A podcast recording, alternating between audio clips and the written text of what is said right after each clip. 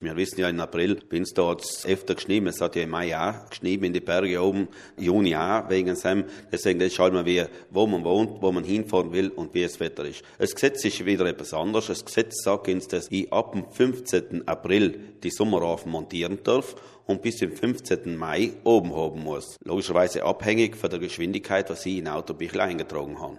Weil wenn meine Winterreifen genau dementsprechend, wie sie in Autobüchel eingetragen sein, dann darf ich sie theoretisch auch das ganze Jahr oben lassen. Sollten meine Winterreifen aber einen niedrigeren Geschwindigkeitsindex haben, als wie in Autobüchel eingetragen ist, dann muss ich sie bis zum 15. Mai herunter haben. Den Spielraum von einem Monat für den Reifenwechsel hält Dietmar Mock in einer Bergregion wie hierzulande für angemessen. Südtirol gehen die Straßen bis 2000 Meter auch drüber oben, wenn wir einen äh, Pass machen. Deswegen, äh, wir müssen schon schauen, dass wir speziell in Südtirol, überall sicher auf dem Weg sein. Und es ist nicht das erste Mal, dass im Mai bis auf 1500 oder 1200 Meter angeschnitten hat. Und dann braucht man einfach Winterreifen.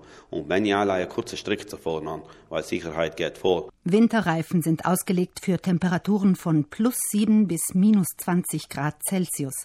Darauf uns bei Eis und Schnee trotz erhöhter Rutschgefahr sicher von A nach B zu bringen.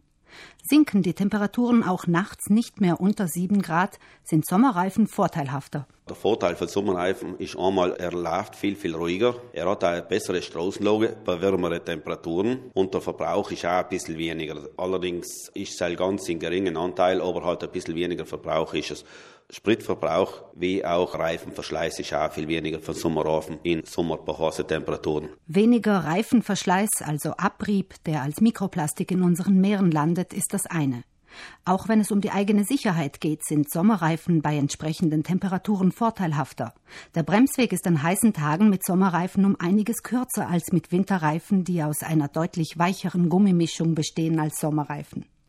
Wie lange ein Reifen fahrtauglich ist, hängt davon ab, wie viele Millimeter Profil er hat. Das Gesetz sagt da ganz klar, bei 1,6 Millimeter darf der Reifen nicht unterschreiten, weil sonst ist er praktisch, wie wir so schön sagen, glatzert und nachher müsst den wechseln, um dass ich gesetzlich in Ordnung bin.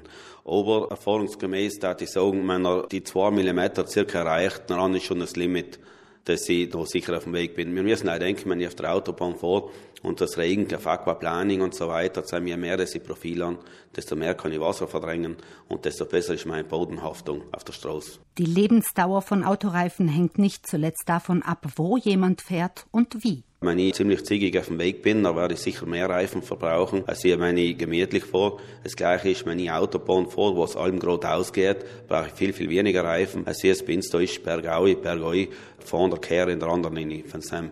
Aber heute im Durchschnitt sagt man circa 30, 40.000 Kilometer Reifen. Wenn es an der Zeit ist, neue Reifen zu kaufen, tun Sie gut daran, die sogenannte DOT-Nummer an der Außenseite des Reifens zu überprüfen. Eine vierstellige Zahl für Kalenderwoche und Jahr, in denen der Reifen hergestellt wurde. Also zum Beispiel 0817 bedeutet, dass der Reifen in der achten Kalenderwoche des Jahres 2017 gefertigt wurde. Je älter ein Reifen, desto poröser wird er, was besonders im Sommer zum Sicherheitsrisiko wird.